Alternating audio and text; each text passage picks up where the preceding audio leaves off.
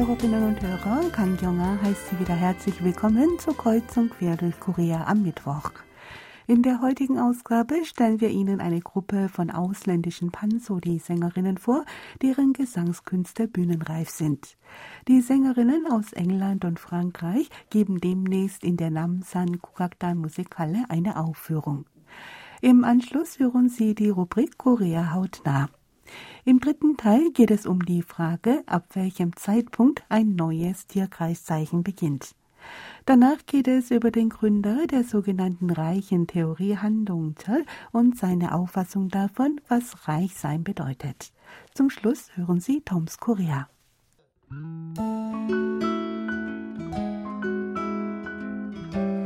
Vorerst aber ein paar Takte Musik. Ich wünsche Ihnen gute Unterhaltung mit dem Lied Ein Leben wie eine Reise. Es singt New York Mulgogi.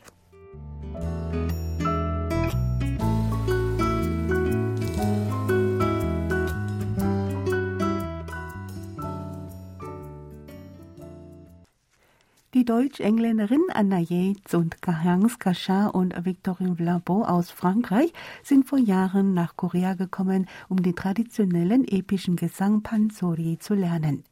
Ihre Gesangskunst ist mittlerweile so ausgereift, dass sie mehrere Male im Jahr vor einem Publikum auf der Bühne stehen. Am kommenden Samstag gibt die Gruppe mit ihrer Lehrerin Min Hye-song, die den Titel des nationalen immateriellen Kulturguts Nummer 5 innehat, eine Aufführung in der Musikhalle Seoul Namsan Kugakdang. Die Übungen dafür laufen derzeit auf Hochtouren.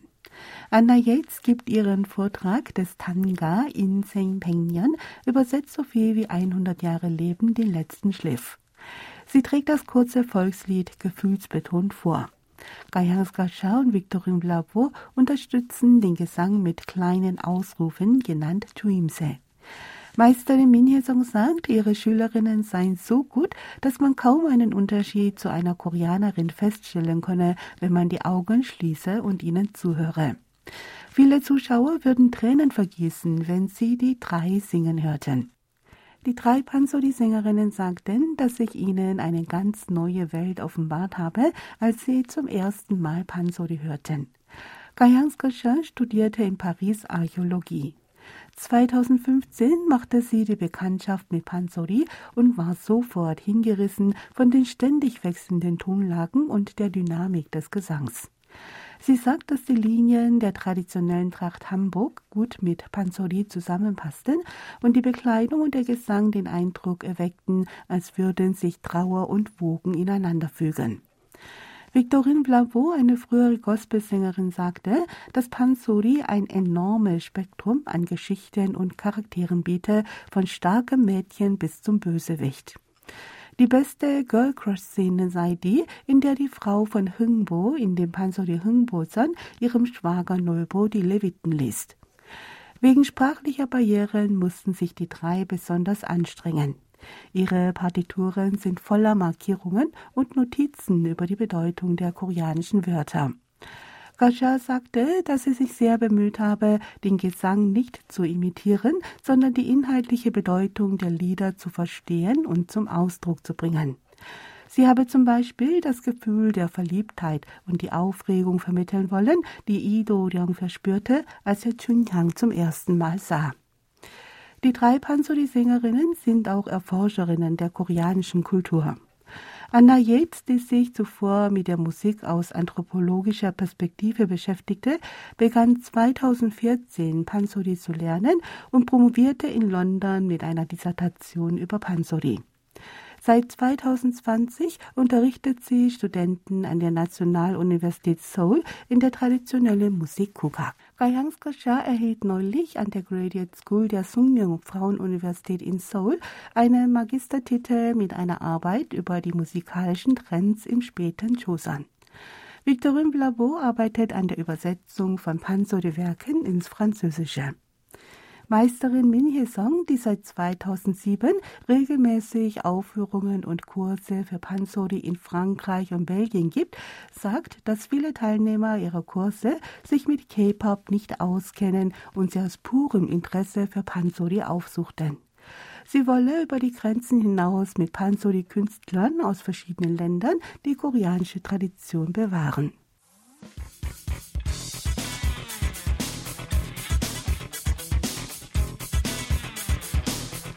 Zeit für Korea hautnah. Heute erfahren Sie mehr über ein Winterferienprogramm im Hansong Baekje Museum. Im Hansong Baekje Museum findet derzeit ein Winterferienprogramm für das Kennenlernen der Kultur des Reiches Baekje statt.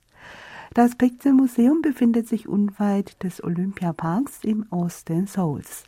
Die Gegend ist Fundort zahlreicher Reliquien und archäologischer Überreste des Reiches Baekje. Dazu gehört auch die Festung Mungcheon-Tosang. Seoul war über 500 Jahre lang die Hauptstadt Baekjes. Während der Hansong-Periode schuf Baekje die Grundlagen für einen mittelalterlichen Staat.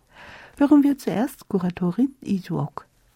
백제라고 생각을 하시면 보통 부여나 공주 이런 식으로 생각을 하실 텐데 Bei Baekje fallen die meisten Puya oder Kongju ein. Von den über 700 Jahren des Bestehens Baekjes befand sich das mittelalterliche Königreich fast 500 Jahre und damit die längste Zeit in Hansong, der Gegend des heutigen Seoul.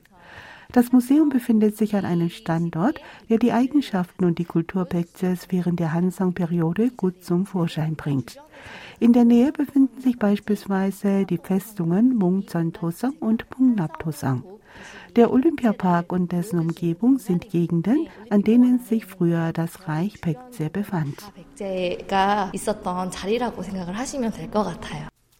Viele Kinder haben mit ihren Eltern das Museum besucht und sie lauschen interessiert den Erklärungen der Museumsführung.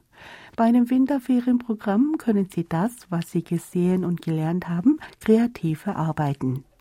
Wurden bisher bei vorhergehenden Programmen die Themen Nahrung und Wohnen behandelt, geht es diesmal um die Bekleidung der Menschen der Pekze-Zeit.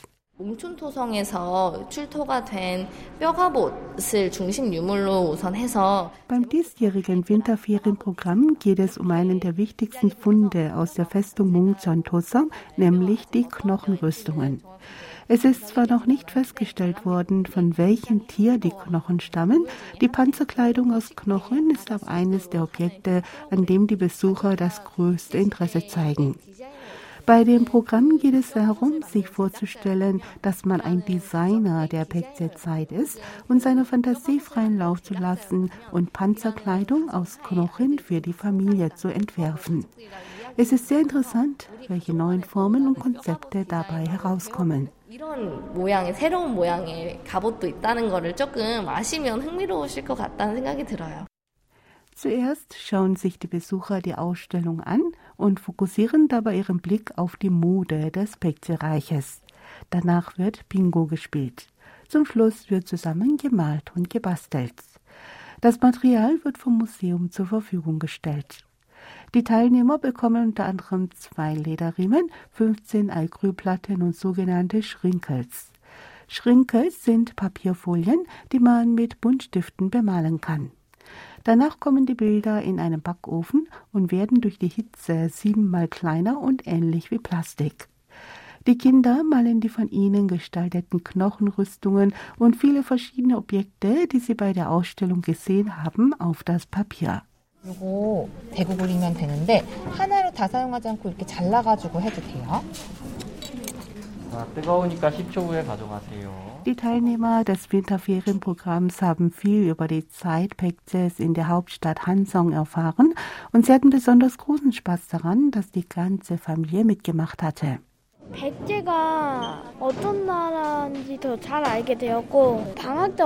Ich habe viel darüber gelernt, was für ein Reich Pekje gewesen ist.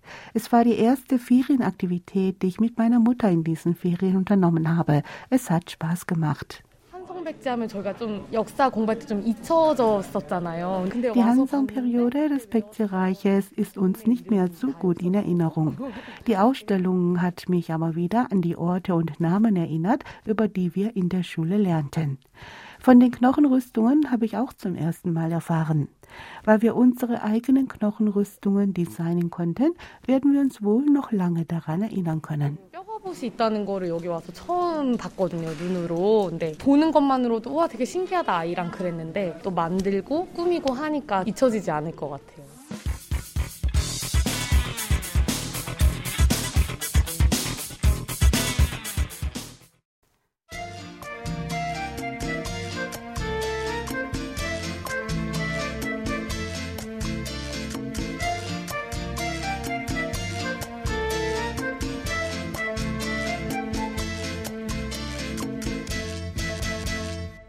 Das Jahr 2023 ist, wie Sie ja schon wissen, das Jahr des schwarzen Hasen. Es herrscht jedoch Verwirrung über den Zeitpunkt des Übergangs zu einem neuen Tierkreiszeichen. Wann genau beginnt das Jahr des Hasen oder hat das Jahr des Hasen begonnen? So wie ab Juni in den Bereichen Justiz und Verwaltung ein Gesetz zur einheitlichen Anwendung des international anerkannten Alterssystems gültig wird, so fragt man sich, ob nicht auch der Zeitpunkt der Anwendung eines neuen Tierkreiszeichens offiziell geregelt werden könnte. Es gibt etwa drei Zeitpunkte für den Übergang in das Jahr eines neuen Tierkreiszeichens. Erstens gibt es den Standpunkt, dass mit dem neuen Jahr, also dem 1. Januar nach dem gregorianischen Kalender, ein neues Tierkreiszeichen beginnt. Nach dieser Theorie haben wir seit dem 1. Januar das Jahr des Hasen. Viele Koreaner orientieren sich wahrscheinlich an diesem Modus, weil der 1. Januar in einem Kalender old und gut erkennbar markiert ist. Die älteren Koreaner betrachten hingegen den 1. Januar nach dem Mondkalender als Zeitpunkt des Beginns eines neuen Tierkreiszeichens. Für Experten der östlichen Astrologie markiert Ibzun, der Frühlingsbeginn, die erste der 24 Jahreseinteilungen, den Anfang eines neuen Tierkreiszeichens. Diese orientieren sich weder am gregorianischen noch am Mondkalender und stattdessen an den 24 Jahreseinteilungen. Im antiken China dachte man, dass an der 22. Jahreseinteilung Tongji, an der der Abend am längsten und der Tag am kürzesten ist, das Tierkreiszeichen wechselt. Nach dem heutigen Stand ist nicht klar definiert, ab welchem Zeitpunkt im neuen Jahr das Jahr des Hasen begonnen hat. Offenbar werden keine Bemühungen zu einer Vereinheitlichung unternommen, weil das Tierkreiszeichen keine verwaltungsrechtliche Bedeutung hat. In vielen Familien spielt das Tierkreiszeichen aber immer noch eine wichtige Rolle. Beispielsweise ist es für Ehepaare wichtig, ob das Kind im Jahr des goldenen Schweins oder im Jahr des weißen Pferdes geboren wird. Eine Person mit Nachnamen Kim, die im Januar 1971 auf die Welt kam, sagte, dass die meisten ihrer Freunde 1970 im Jahr des Hundes geboren wurden. Sie sei aber vor Ibzun geboren und wisse daher nicht, ob sie im Jahr des Hundes oder des Schweins geboren wurde. Es wäre wünschenswert, wenn man den Zeitpunkt für die Anwendung des Tierkreiszeichens vereinheitlichen würde. Es gibt auch die Meinung, dass man die Angelegenheit unter dem Aspekt der kulturellen Vielfalt betrachten müsse. Der frühere Chef des Nationalen Volkskundemuseums Chon Jinggi sagte, es sei jedem selbst überlassen, einen Zeitpunkt für den Übergang in das Jahr eines neuen Tierkreiszeichens zu wählen. Viel wichtiger sei die Haltung, die positiven Eigenschaften eines Tierkreiszeichens aufzunehmen.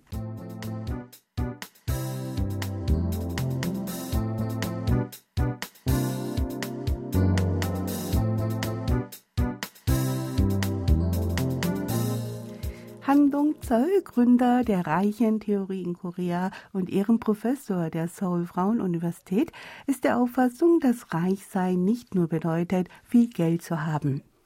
Für den 65-Jährigen sind Personen wie der Chö-Clan aus Gyeongju, die in Zeiten der Hungersnot ihre Reisvorräte für die Bedürftigen zur Verfügung stellten, Yu Il-han, der Gründer des Unternehmens Yuhan Yangheng und der Kunstsammler und Mäzen Son Hyung-pil wahre Reiche. Han ist Autor des Buches Vorträge zur Reichentheorie mit Interviews von rund 20.000 führenden reichen Menschen in Korea. In einem Interview mit der Zeitung Seoul Daily legt er seine Theorie vom Reichsein dar. Für ihn sind reiche Familien solche, die über einen finanziellen Spielraum verfügen, der es ihnen ermöglicht, in den von ihnen gewünschten Bereichen tätig zu sein und die damit zu sozialer Anerkennung gelangt sind. Die Anhäufung von Vermögen müsse im rechtlichen Rahmen und auf transparentem Wege erfolgt sein und sie müssten einen sozialen Beitrag über Spenden und andere Wohltätigkeiten leisten. Wichtig sei das Kriterium, welche materiellen und spirituellen Verdienste um die Gesellschaft sie haben. Han betont, dass man alleine nicht reich werde. Indem eine Person Vermögen anhäufe und reich werde, nehme sie einer anderen Person die Gelegenheit, Geld zu verdienen, solange soziale und wirtschaftliche Ressourcen gleich blieben. Wenn es in einem Viertel fünf Speiselokale gäbe, sei meistens nur eines davon erfolgreich. Das sei der Grund, weshalb Menschen, die etwas besitzen, eine soziale Verantwortung haben und zur Wohltätigkeit verpflichtet sind. An soziale Verdienste dürften jedoch keine Bedingungen geknüpft sein, so Han. Er nannte als Vorbild den amerikanischen Geschäftsmann und Milliardär Jack Feeney, den Gründer der Stiftung Atlantic Philanthropies. Feeney spendete sein gesamtes Vermögen zu Lebzeiten für einen guten Zweck, ohne Bedingungen zu stellen. Der Philanthrop gilt als Pionier der Idee des Giving while Living. Anstatt wie andere erst nach seinem Tod sein Geld an seine Stiftung zu vermachen, spendete er den Großteil seines Vermögens schon zu Lebzeiten. Professor Hahn hält die Wahrscheinlichkeit, dass Menschen wie Fini auf den Plan treten, jedoch für sehr gering. Dementsprechend sei es schwierig, sein Vermögen zu spenden und keine Bedingungen zu stellen. Neulich, so Han, habe eine prominente Person die Hälfte seines Vermögens gespendet und die Absicht verkündet, auch die andere Hälfte zu spenden, wenn seine Forderungen erfüllt werden. Han meint, dass dies keine Wohltätigkeit, sondern ein Handel sei. Handlungszoll sagt, dass es für Reiche mit einem Vermögen in Milliardenhöhe nicht einfach sei, ihr Geld abzugeben. Laut einem Experten betrage die Summe, die ein reicher Mensch bedingungslos spenden könne, 10 Millionen Won. Han arbeitet derzeit an einem neuen Experiment, in dem es darum geht, die koreanische Mittelschicht als repräsentatives Beispiel eines Reichen bekannt zu machen. Die meisten Koreaner der Mittelschicht beziehen ein ähnlich hohes und stabiles Gehalt und verdienen somit ihr Geld legal und ordnungsgemäß. Auch die Anhäufung von Vermögen erfolgt transparent. Wenn man diese in Anführungszeichen kleinen Reichen in Vereinigungen zusammenführt und über diese der sozialen Verantwortung gerecht wird, könne eine schöne und faire Gesellschaft geschaffen werden, so Han. Er denke über Konzepte nach, die kleinen Reichen in Genossenschaften zusammenzuführen und eine Gesellschaft mit vielen wahren Reichen zu schaffen.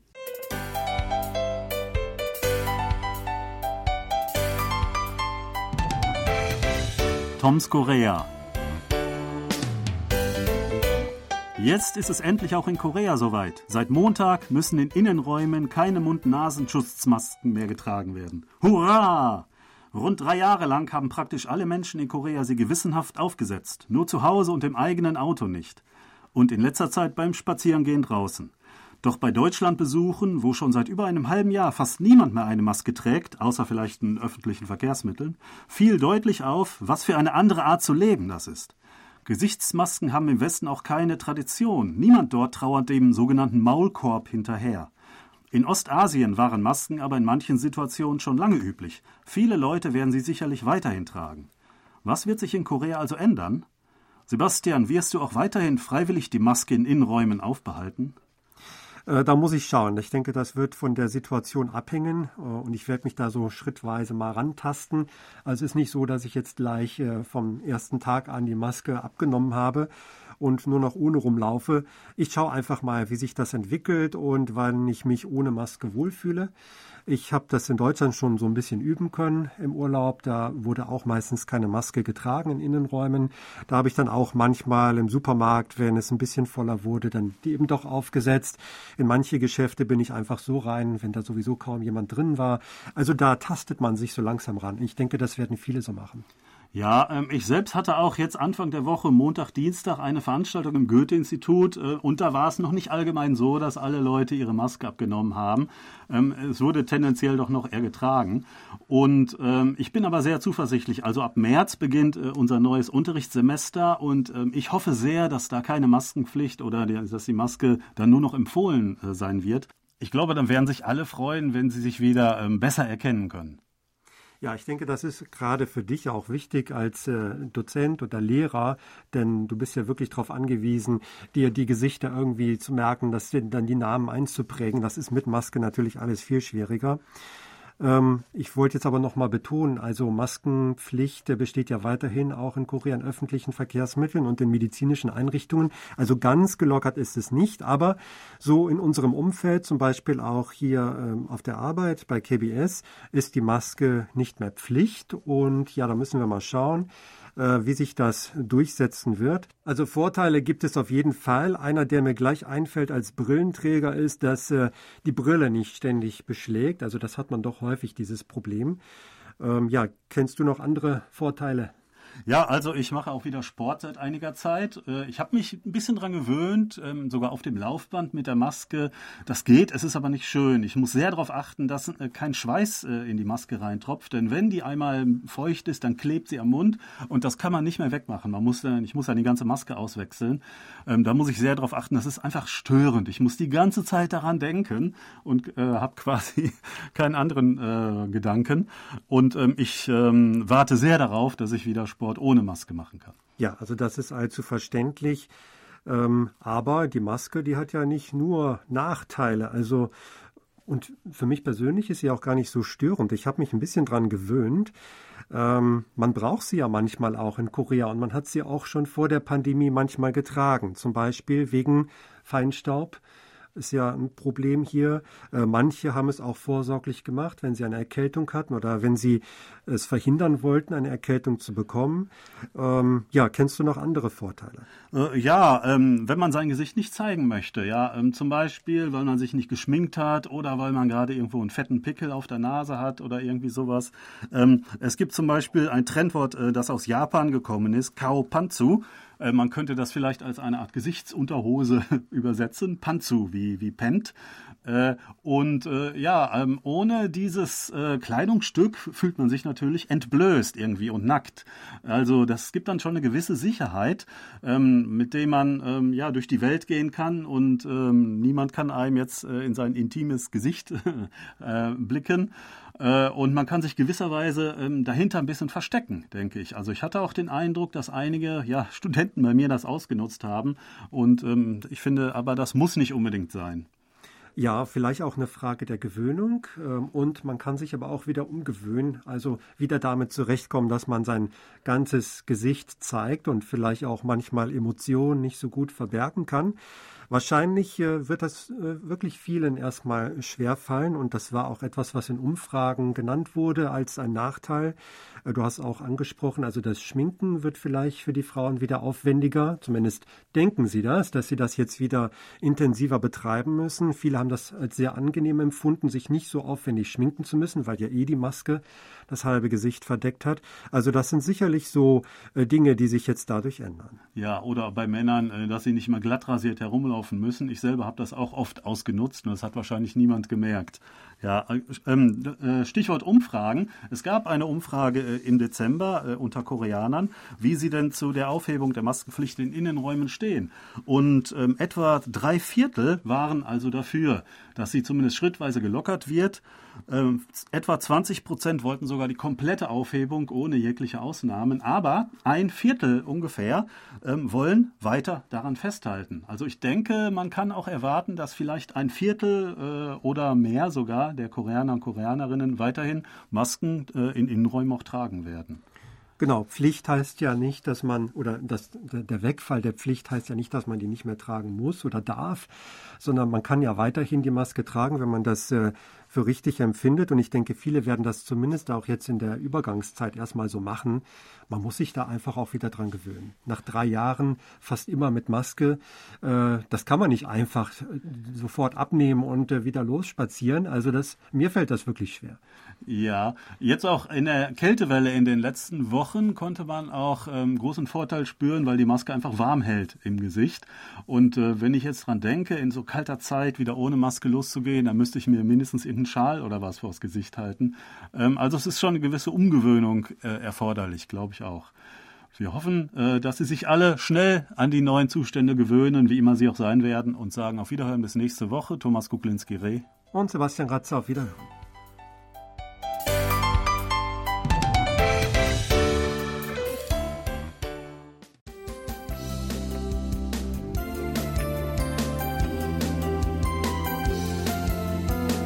Das war's dann auch wieder für heute in Kreuzung quer durch Korea. Ich danke fürs Zuhören und sage Tschüss, bis zum nächsten Mal.